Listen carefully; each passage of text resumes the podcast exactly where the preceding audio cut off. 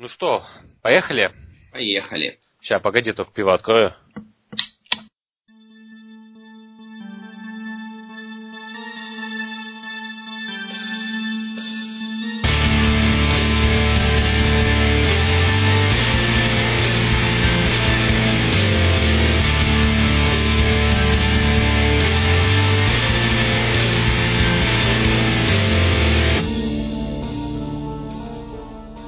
Всем привет!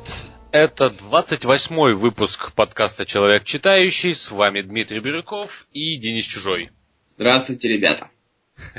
Как обычно, начинаем с новостей. В понедельник, 13 апреля, умер немецкий писатель и нобелевский лауреат Гюнтер Грасс. В России, ну, по крайней мере, я не встречал людей, которые прям а, плотно знакомы с его творчеством. А, он, э, получается, известен по таким своим романам, как э, «Кошки-мышки», «Собачьи годы».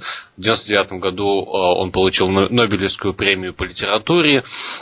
А, его последний роман «Слова Гримов» вышел в 2010 году.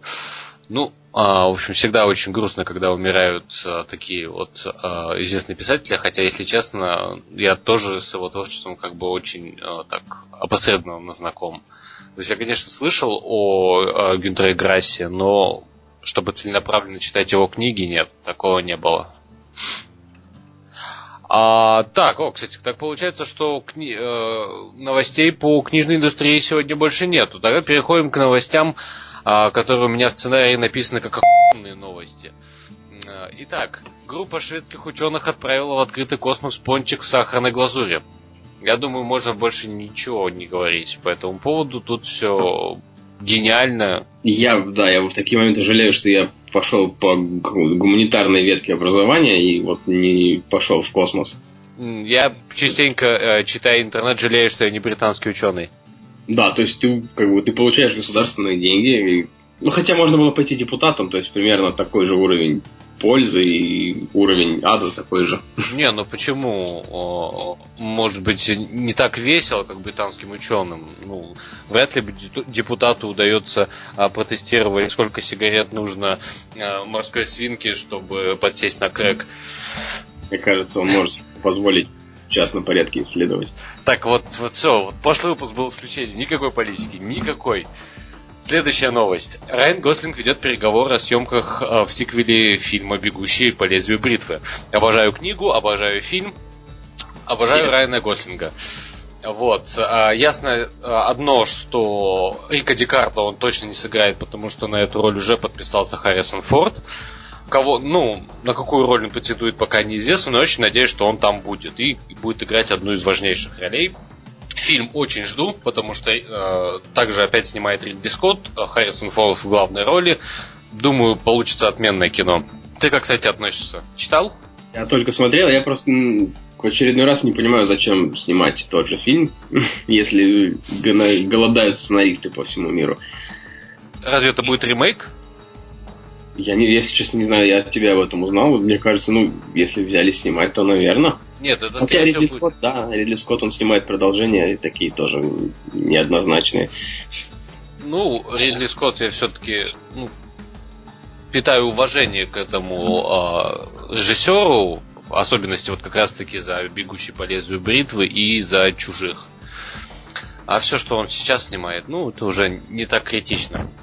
А, еще одна важная новость. А, канадский художник Том Мэлоун планирует создать самую большую мозаику в мире в виде лица Николаса Кейджа и тем самым попасть в книгу рекордов Гиннесса. Мэлоун хочет сделать мозаику из 180 тысяч фотографий, присланных пользователями интернета со всего мира. Деньги он собирает на Кикстартере, просит, ну, как минимум 3 бакса э, ему скинуть. Я считаю, что благое дело, тут надо заносить бабло. Да, если лучше удать ему денег, чем он может пойти убивать людей, потому что если человеку пришло в голову складывать огромное лицо Джонни, как его, того? Николаса Кейджа. Николаса Кейджа, господи. Я все время думаю Кенни Веста теперь с прошлой недели. А, ну? Это было бы, наверное, интереснее из шоколадок сложить Кенни Веста. И самая главная новость этой недели, а может быть и этого года. Я крайне близок к завершению щегла Донны Тарт. Uh, уже практически 75% А, по планам а, в конце недели, то есть к следующему выпуску я его уже дочитаю, обязательно а, скажу пару строк, неважно какая будет тема. Вот. Единственное, кто может помешать, это мой прогрессирующий алкоголизм. Он, конечно, может изменить планы, но постараюсь все же успеть к следующему выпуску вам э, с вами поделиться мнением об этой достаточно популярной книге. Денис, я так понимаю, ты ее не дочитал. Я начал, испугался объема, и вот оно у меня лежит в iBooks и ждет меня. Не, меня, конечно, тоже напугал объем. Достаточно сложно. Такой тысячу страниц, при том не построено все на диалогах, а больше на описательном. Читается очень легко. Прям вот я еще давно не встречал таких книг, в которых 100 страниц пролетают ну, минут за 45, наверное. Окей. Страшно это все. А можно переходить к основной теме сегодняшнего выпуска. Сегодня хотели бы поговорить о книгах про писательское мастерство, как о классических и, по сути, э, таких эталонных э, произведениях, так и о новых и, э, по сути, вторичных, а иногда даже паршивых поделках. Начнем с классики. В частности, с Норы Граль. И тут я, Денис, передаю тебе как бы пальму первенства, потому что я ее до сих пор не дочитал. А, очень зря. Во-первых, ты бы знал, что ее зовут Нора Галь. А, так, ты, видимо, совсем не начал читать ее. А, ну, почему? Я, я, я ее начал читать, но это не, даже если бы я дочитал, никак бы это не изменило ситуации. А, ну, в общем, да, началось все с того, что я учился на факультете иностранных языков на кафедре французской филологии, и кроме того, что это разрушило мою жизнь, это вот познакомило меня с Норой Галь, то есть а, это человек, который в Россию, в Советский Союз, при, можно сказать, принес, привез э, таких писателей, как Альбер Камю, например, то есть ее знаменитый перевод постороннего, это считается классикой. В общем, человек э, считался иконой, то есть и не зря, то, это она идеально знает и русский язык, и кучу иностранных, поэтому ей можно доверять. И, в общем, она написала такой... Я не могу сказать, что она учит, как писать. Она скорее учит, как не писать. То есть э, там, наверное, процентов 70 книги посвящено тому, как э, избегать своей речи канцелярита. То есть вот, э, вот этого советского языка официального, о котором мы говорили в прошлый раз, и который сейчас процветает. То есть мертвый язык, который, который мы встречаем часто вот на разных объявлениях. То есть завтра в вашем доме будет производиться поверка и замена оборудования. Вот такой язык, который состоит из одних существительных, которые тянутся друг за другом и убивают всякий интерес к чтению. Вот, собственно, большая часть книги посвящена борьбе с этой ерундой. Такой довольно эффективный, потому что превращаешься в какого-то словесного фашиста. То есть там я по роду деятельности иногда имею дело с чужими текстами, и вот когда я дочитал Норугаль, у меня прямо вот какая-то ярость вскипала у меня в голове, когда я читал чужие тексты вот с таким канцеляритом. И я прямо кидался как, как волк на эти тексты, выгрызал оттуда эту всю ерунду, заменял на глаголы, делал веселее. Потом, конечно, поутихло, но мне кажется, что не, не самая плохая книга. Очень, очень рекомендую всем попробовать справиться с ней. То есть она тяжеловато идет. Ну, она, что... во-первых, э, тяжело написана. Ну, как, это не легкий э, язык какого-нибудь э, романа. И плюс она действительно объемная еще сама по себе. Ну вот, кстати, она у меня быстро пролетела. Вот единственное, что вот нужно делать постоянно усилия, чтобы пробиться через огромные примеры плохих текстов, которые она приводит. То есть, как бы, вот, наверное, в чем тяжесть книги. То есть она показывает чем тексты плохие, но их приходится читать все-таки. И внимательно, то есть ты читаешь омерзительный текст, но тебе приходится продираться через все эти ошибки, и даже не ошибки, просто какое-то отсутствие вкуса у человека, написавшего. И потом уже ты получаешь в качестве награды подробный разбор, и дай бог в дальнейшем не повторяешь этих ошибок. То есть прямо обязательно к прочтению? Ну, такая она, конечно, более, наверное, глубокая. Мы о более обязательных поговорим чуть позже. Там будут книги такие, которые такие палочки-выручалочки, которые тебе там читаются за три дня и исправляют гарантированно твой письменный язык. А это такая уже, если ты, например, уже сознательно зарабатываешь деньги писанием слов, то вот ее писать, ее читать обязательно. Смотри, кстати, еще такой момент, а, просто когда на каком-либо более-менее серьезном портале появляется статья о том, как начать писать, а, кстати, по-моему, все грешат а, подобными статьями, Нора Галь там всегда появляется. В последнее время я начал обращать внимание, что книга Корнея Чуковского «Живой как жизнь» преподносится так же, как Нора Галь. По сути, говорят, что это та же книга, только более сокращенно и более таким простым языком. А, Все-таки Чуковский, он, он же более известен по художественным произведениям, а не по каким-либо учебникам по писательскому мастерству. Книга всего на 160 страниц, и думаю, тем, кто а, все же хочет понять, стоит ли им читать а, Нору Галь, слово живое и мертвое, то а, начинайте лучше как э, с книги Живой как жизнь.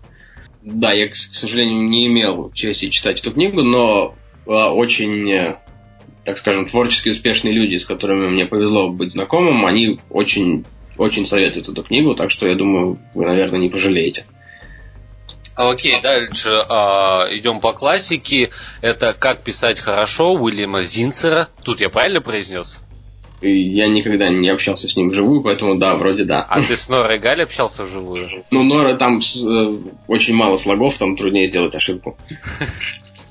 Окей. А, ну, эту книгу мы читали оба. А, в частности, я а, на нее наткнулся в январе этого года по совету как раз-таки Дениса. А, что я хочу сказать о ней? А, она не научила меня писать хорошо. Ну, а, это скорее об этом я еще чуть позже, ближе к концу выпуска, выскажу свое мнение по поводу всех этих самоучителей по писательскому мастерству.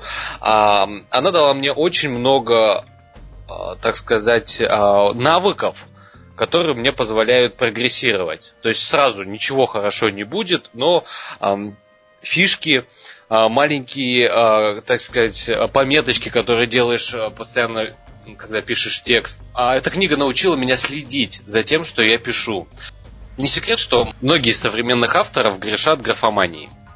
А, прям действительно огромные тексты, а, по больш, большей части из которых вода. Я как любитель видеоигр, я читаю очень много текстов на эту тематику на всевозможных порталах, и если я вижу статью, которая превышает ну, 10 тысяч символов, ну как бы ее я не вижу смысла ее даже читать.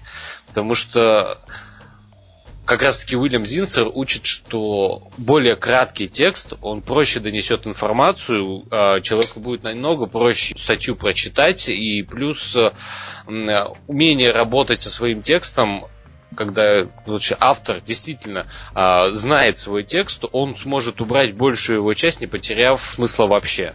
Ну, это, естественно, а, правдиво не только для статей журнальных, но и для романов. Просто в данном моменте я не сталкиваюсь с такой потребностью написать книгу, поэтому говорю со своей колокольни. Ну, можно сказать, в защиту людей, которые пишут на 10 тысяч знаков, есть такая фишка, как сдельная оплата. И когда у тебя стоит э, какой-то ценник сколько-то рублей за тысячу знаков, там Уильям Зинцер при всем, при всем моем уважении к нему уходит на второй план, и ты насилуешь мозг и придумываешь прилагательные, где можно без них обойтись. Поэтому, может быть, даже эти люди читали Уильяма Зинцера и даже хорошо ориентируются в его произведении, но вот жестокая судьба заставляет насиловать глаза читателей.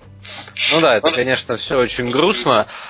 А, но ну, я как бы человек, который э, защитил в свое время диплом и сейчас э, пишу диссертацию кандидатскую, я отлично понимаю, как зачем эти люди льют воду в частности, 70% э, моего диплома было как раз таки вода. Но вот этому прекрасно учит университет.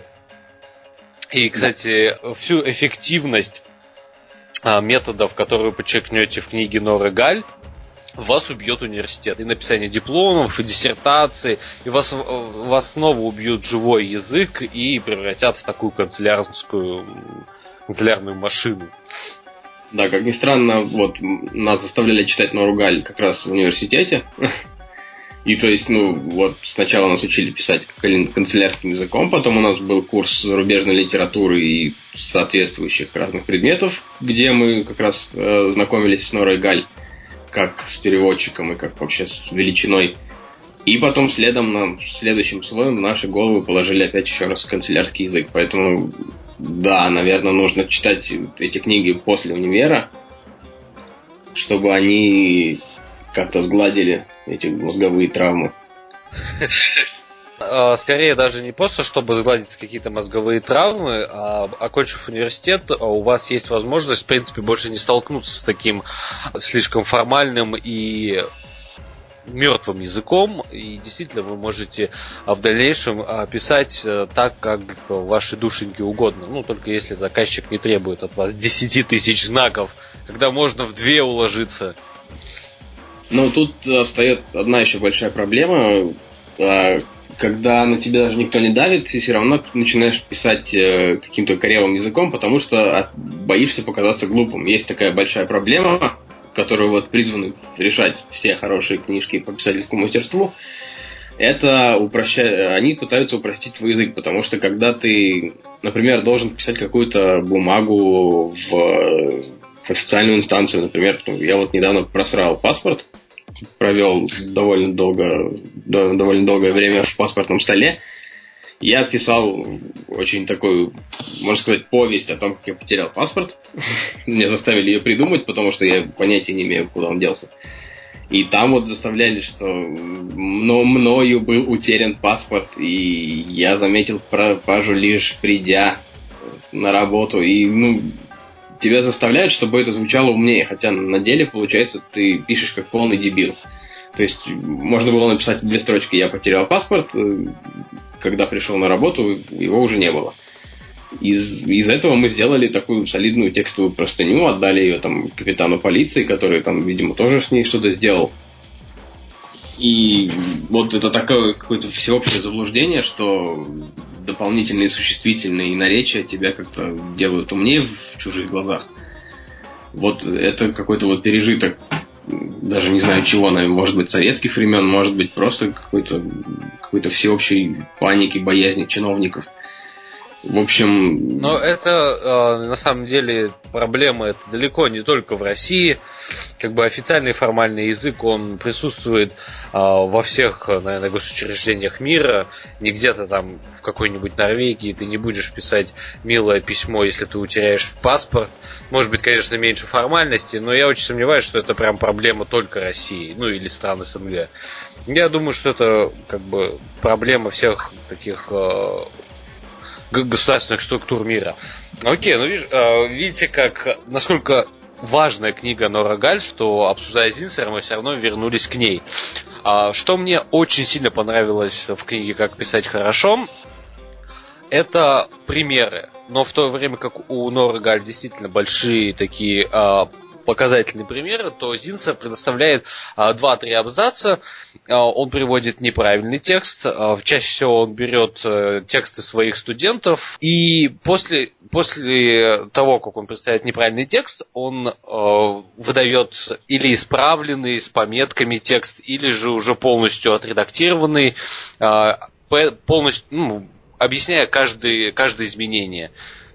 Ну, вполне так познавательно.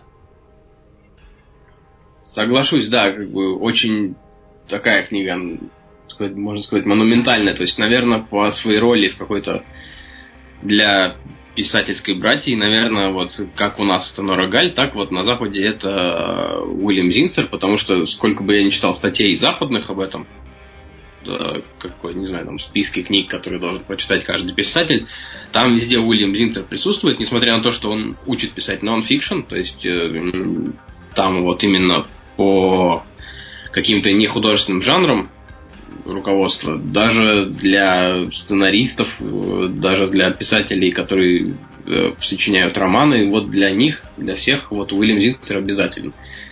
Поэтому, наверное, нам тоже не стоит понтоваться и сесть и прочитать.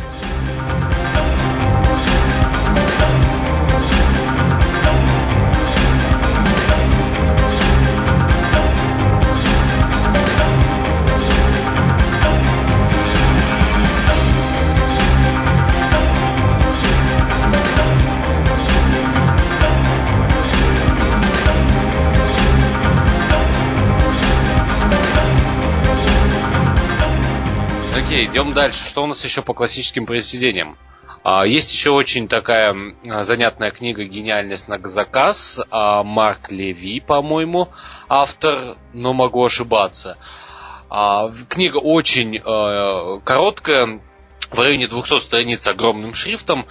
И, по сути, она доносит одну важную вещь. Она объясняет термин фрирайтинга, как э, человек должен его использовать. И, по сути, метод писательского мастерства – автор, э, ну, то есть Марк Леви, он э, проецирует его на всевозможные другие получается, сферы деятельности, как обычные рабочие процессы, так и, к примеру, а, тот же метод фрирайтинга а, помогает быть лучшим тем же руководителем и лидером для своей команды.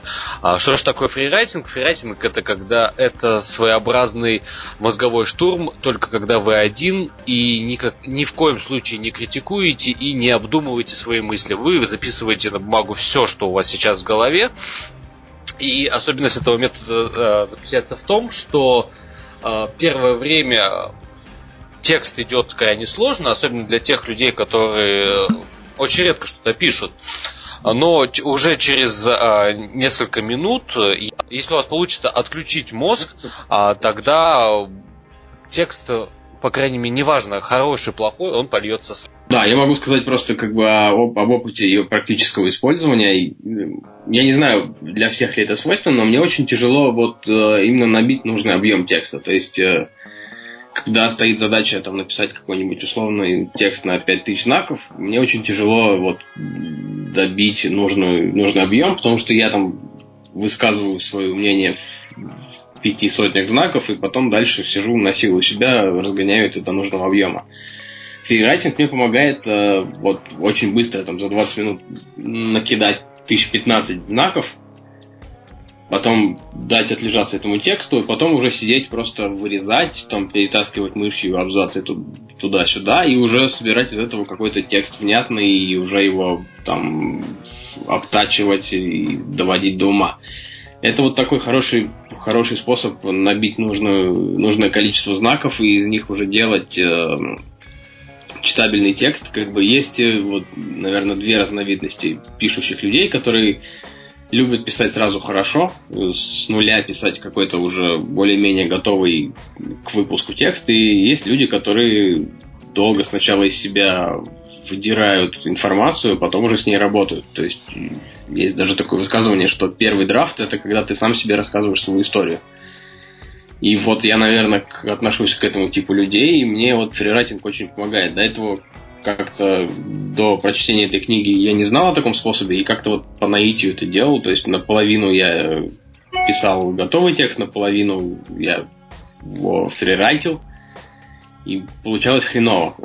А фрирайтинг научил меня, что вот эти вещи нужно делать отдельно. То есть нужно отдельно писать, нужно отдельно редактировать.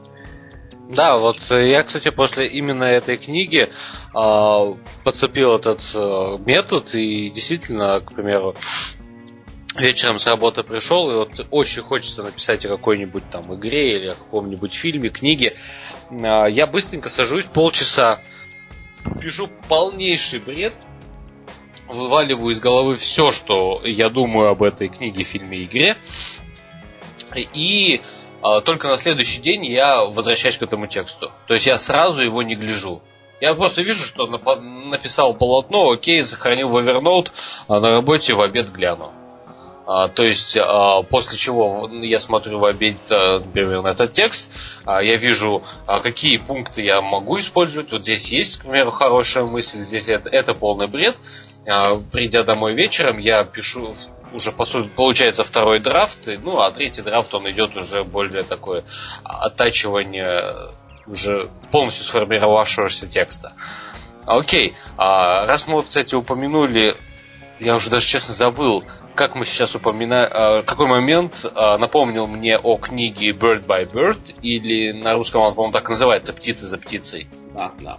А, просто Денис говорил а, про писателей, которые могут сразу выдавать э, готовые хорошие тексты. По этому поводу книги Bird by Bird прям вот э, написано, что крайне мало даже из успешных писателей, которые могут похвастаться таким талантом. Практически все имеют э, три варианта текста. То есть, естественно, первый, который является ну, полнейшим дерьмом, который не показывают абсолютно никому. То есть это видит только писатель. А второй уже могут представить, к примеру, семье, а третий выставляют на, а, получается, обозрение общественности. Ну, чаще всего это скорее друзей. И только четвертый вариант текста предоставляет, там, к примеру, журналу, ну или редактору, а, если вы а, пишете какой-либо роман. В этом плане книга Bird by Bird интересна тем, что она не рассказывает о каких-либо методиках, как в книгах «Гениальность на заказ» или «Как писать хорошо», она больше вам а, рассказывает о жизни писателей, э, именно писателей, которые э, собираются написать роман, а, о том, как а, им нужно быть готовым ко всем поражениям, а, о том, как нужно сражаться со своим текстом и, никогда не давать слабину. А, там очень много деталей описывается о том, как а, писатели должны между собой общаться, делиться опытом. Особенно это очень важно для молодых писателей. Ну, такая особенность сейчас, к примеру, есть у тех же стендап-комиков.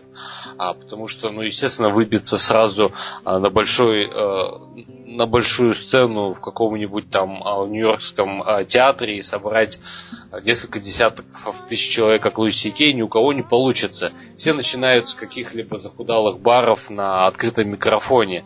Ну, та же, та же фигня у писателей, только еще хуже, потому что писателей намного больше. Вообще, да, все правильно. Э, писателям тяжелее, потому что комик это как бы, ну, такой определенный склад ума, когда тебе хочется выйти и с кем-то говорить.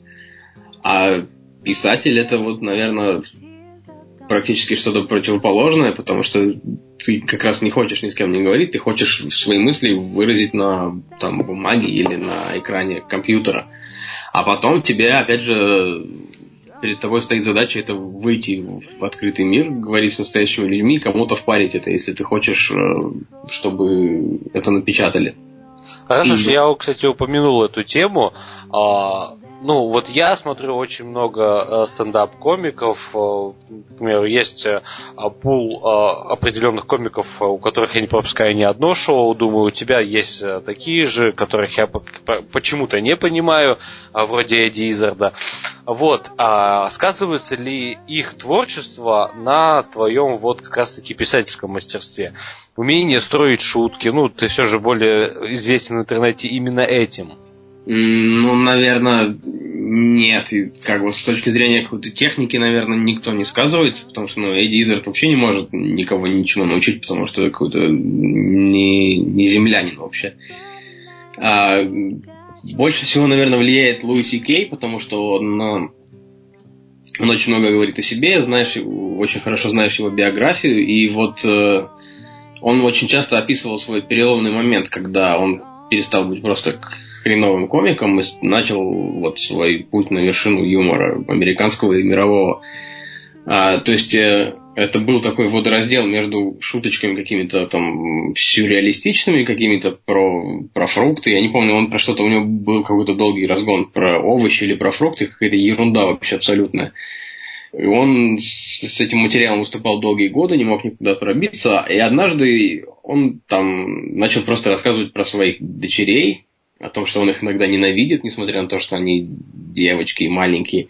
И внезапно это вызвало смех. И как бы он понял, а потом еще не раз об этом говорил, что нужно найти в себе какую-то свою главную боль, какой-то свой главный недостаток, может быть, и вот э, насиловать его и эксплуатировать вся, всяческим образом. И те люди, которые найдут э, в себе похожие какие-то скелеты, скелеты в шкафу, а они вот станут твоими слушателями, твоими последователями. И вот, наверное, это стало таким каким-то важным моментом. То есть, э, в любом случае, когда ты пишешь даже, даже имейл, даже какой-то там, не знаю, коммерческий текст, все равно это твоя история. То есть, все равно ты обращаешься к своему собственному опыту. И то есть, ну, никогда два человека разных не напишут один и тот же текст, просто потому что они вот во всем разные. Они росли на разных книгах и на разных каких-то там бедах жизненных. И всегда не стоит как бы прятать это, не стоит делать какой-то прилизанный текст, который понравится всем, нужно вот э, копать в себя, то есть спускаться в шахту за своими собственными мыслями, и тогда будет хорошо. А окей, ладно, мы по сути ничего не рассказали о книге «Птица за птицей», но может быть даже это к лучшему.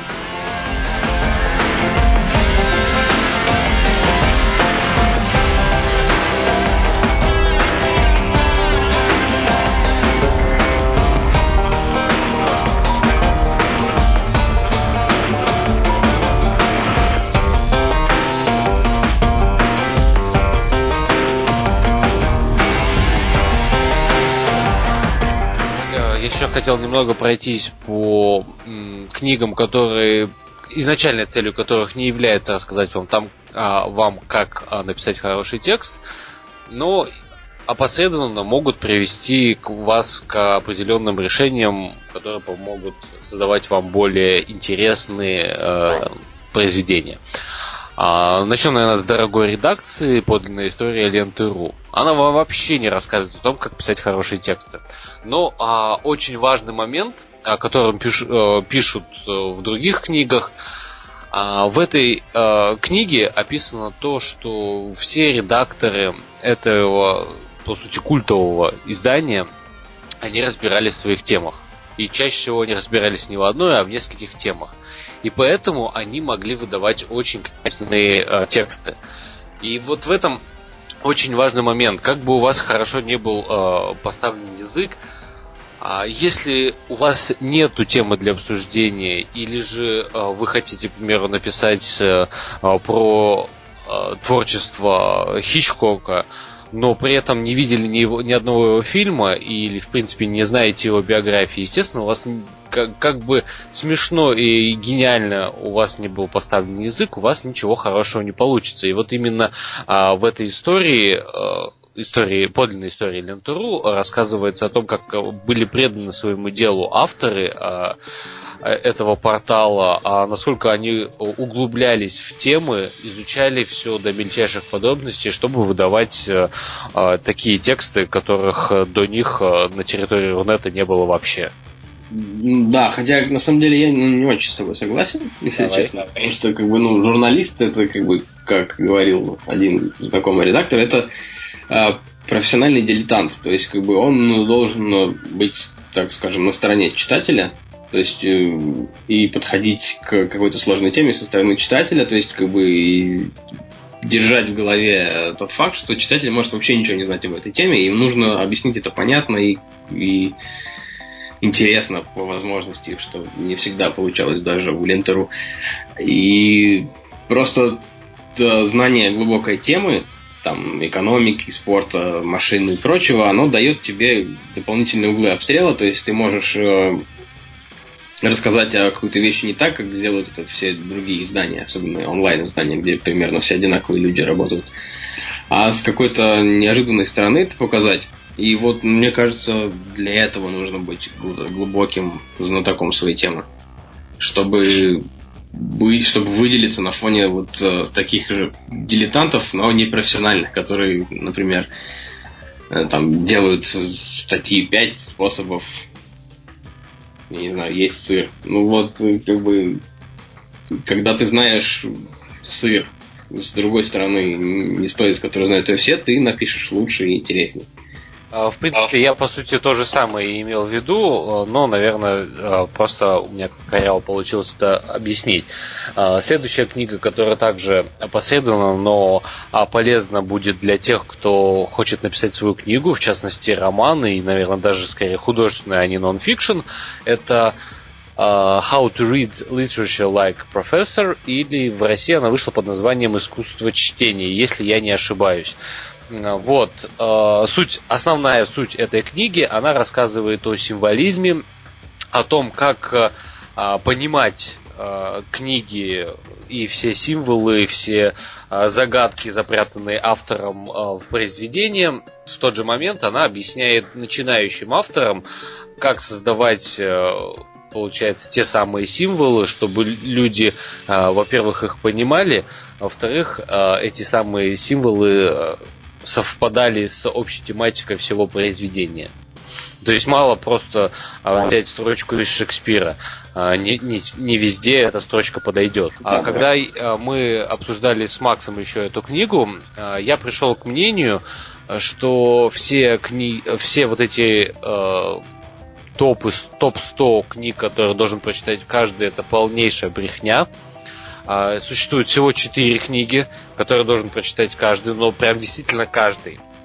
А, это Одиссея Гомера, это Илиада Гомера, это полное собрание сочинений Шекспира и это Улис. А, ну, возможно, да, ну, как бы Гомера я, к сожалению, не читал, мне поэтому стыдно. Э, символизм, да, очень важная штука, потому что тебе нужно говорить на универсальном языке. Как бы мы сейчас говорим уже о таких вещах, там, наверное, для больших писателей или для тех, кто хочет ими стать. А, но да, наверное, символ, э, символы нужно знать. С одной стороны, как бы, ну, ты никому ничего не должен. Ты можешь понимать книги так, как хочешь, если ты их читаешь. То есть, как бы, то есть, понимание символов это вот просто какой-то открывает тебе второй уровень удовольствия от книги. То есть, если ты понимаешь не только вот куда пошел герой, что он сделал, но еще какие-то скрытые смыслы. Это, конечно, да. А, с другой стороны, ты можешь просто прочитать, узнать, кто кого убил, и тоже быть вполне счастливым человеком. Но если ты пишешь и рассчитываешь на большую аудиторию, то символы эти знать обязательно, чтобы тебя понимали правильно везде. А, я сейчас ходил, мне повезло сходить на курсы Миты, Александра Миты, известного сценариста и режиссера. Он рассказал такую вещь, а, что в России снимают фильмы для России. То есть, как бы там, ну, ты можешь снять э, какую-то бытовуху, и тебя поймут русские же люди, и как бы никакой проблемы не будет. А американцы работают не только для своего рынка, но и на экспорт. То есть, как он сказал, что там порядка сотни разных культур э, становятся зрителями фильмов из Голливуда, и очень важно, чтобы отбить свои деньги, чтобы люди были довольны, чтобы они смеялись и плакали, нужно быть уверенным, что все, каждый этап фильма будет правильно понят э, в каждой стране, и вот тут на, на помощь приходят эти универсальные символы, которыми нужно уметь пользоваться, и которые, соответственно, нужно откуда-то брать, откуда-то вычитывать и уметь их и понимать, и самому использовать в своем творчестве. И вот, наверное, в книга Томаса Фостера, если не ошибся, то она вот такой хороший первый шаг в эту сторону можно, в принципе, а, поступить и по-другому, и не делать символы, понятные всем людям на планете, а просто сделать взрывы, бах, никаких диалогов и Трансформеры 4 и прекрасный сбор во всем мире. Ну, откуда ты знаешь? Я просто не смотрел ни одной части Трансформеров, вдруг там какие-то отсылки к Джойсу очень сложные, просто мы их не понимаем. Я смотрел, нет там отсылков, отсылок ни к Джойсу, ни к Гомеру, ни к кому. Как-то же у них получилось все равно. Ну ладно. А, окей. А, что еще, о какой книге я хотел бы поговорить? Это The Trip to Echo Spring. К сожалению, на русский язык еще не перевели. А, суть книги, о ней я уже, кстати, тоже рассказывал. Она а, описывает нам жизнь авторов, а, всеми нами любимыми это Хемингуэй, это Фиджеральд, это Теннесси Уильямс. Она показывает их жизнь так сказать, с темной стороны, а все они были алкоголиками. У меня вообще ощущение, что все американские авторы 20 века были алкоголиками. А, и показывает, а, как сильно влияет алкоголь на их произведение. И на самом деле даже развивает миф, что если бы они не были алкоголиками, они бы не написали а, таких э, великих произведений. Алкоголь тут, по сути, ни при чем, во всем виноваты их тяжелые судьбы. А алкоголь э, очень сильно, очень негативно на них всех сказался. А как только алкоголизм перешел такую серьезную и уже непоправимую стадию, никто из них э, не, не смог выдавать какие-либо э, качественные тексты, и по сути они умирали в агонии, не, не умея сложить уже слова в сочное предложение, как это было раньше. Это я так, это не, вообще никак не связано с писательским мастерством, просто э, оправдываю, ничего не оправдываю, просто рассказал.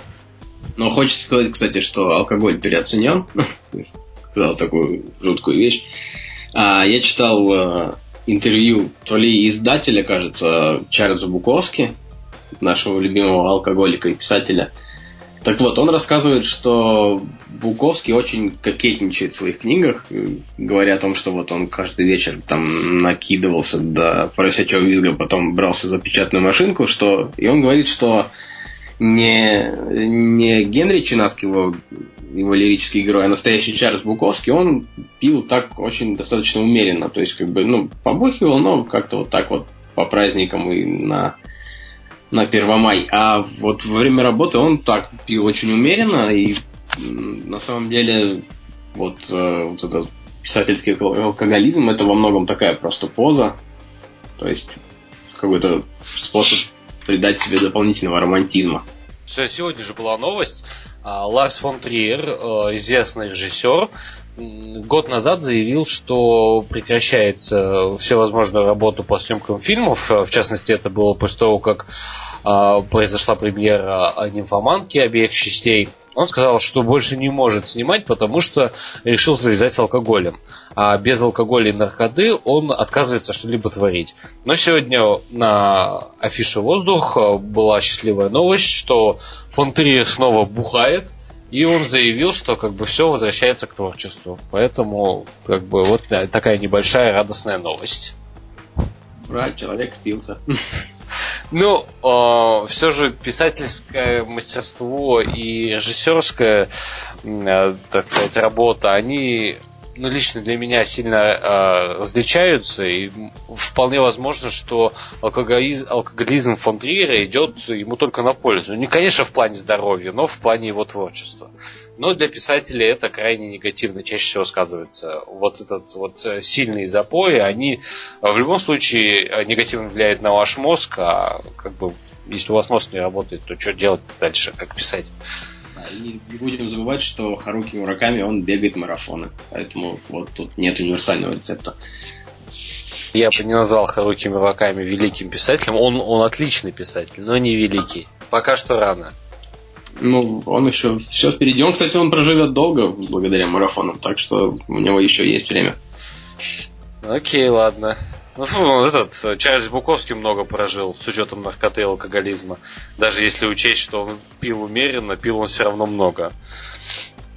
Окей, а у тебя есть еще какие-нибудь книги, которые сегодня можно обсудить? Так, ну, меня можно просто экспрессом. А, есть еще такая замечательная женщина, как Саша Карепина. Она очень хорошо компилирует все вот э, предыдущие книги и все доступные техники писательские в, какое-то од... в одно повествование. А просто если, например, вам не нужно писать э, профессиональные тексты и не нужно а, не знаю, устраиваться на работу в журнал, а просто вы хотите, чтобы ваши имейлы понимали, то вот э, купите книгу Саши Карепиной «Пишем убедительно», она там очень просто, очень весело и коротко объясняет, как, что, что плохо в ваших текстах.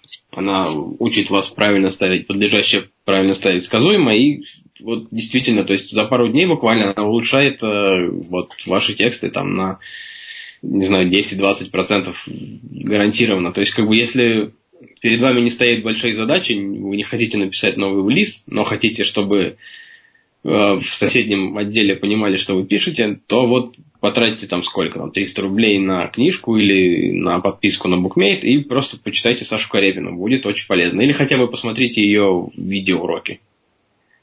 Вот, еще можно посоветовать вам книги по сценарному мастерству, просто потому что как бы принципы очень похожие, принципы интересного фильма, интересного текста – Просто можно почитать того же Александра Миту «Кино между адом и раем» или «Историю на миллион долларов» Роберта Маки, если вы осилите эти тысячу страниц.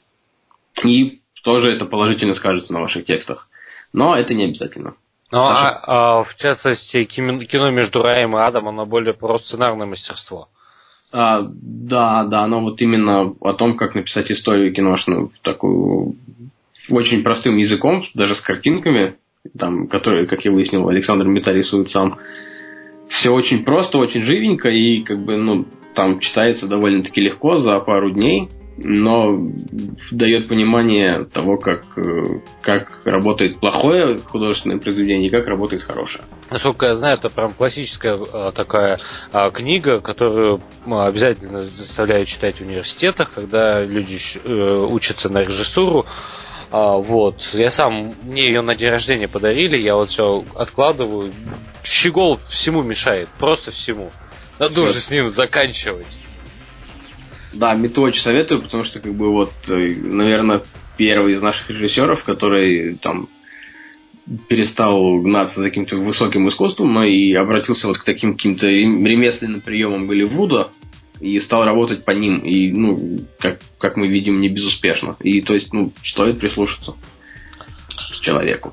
Есть еще?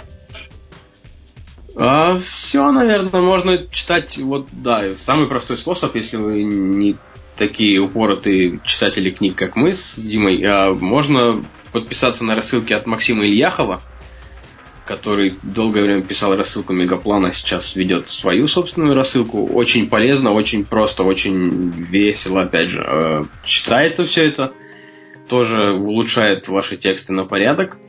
И вообще Максим очень хороший человек. И а, тоже один раз довелось с ним пообщаться вживую. Очень приятный человек и производит впечатление большого профессионала.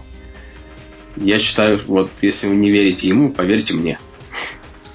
Окей, okay. а, и, а, наверное, под конец, а, раз уж я уже выпил 4 баночки пива, хотелось бы немного от себя тины, в частности, что именно я вам советую, особенно я-то известный писатель, а, если вы не знали. Так вот, а, Совет номер один – это если у вас очень много свободного времени, в частности, если нас кто-то слушает, кто, кто еще учится в школе или университете, у вас много свободного времени.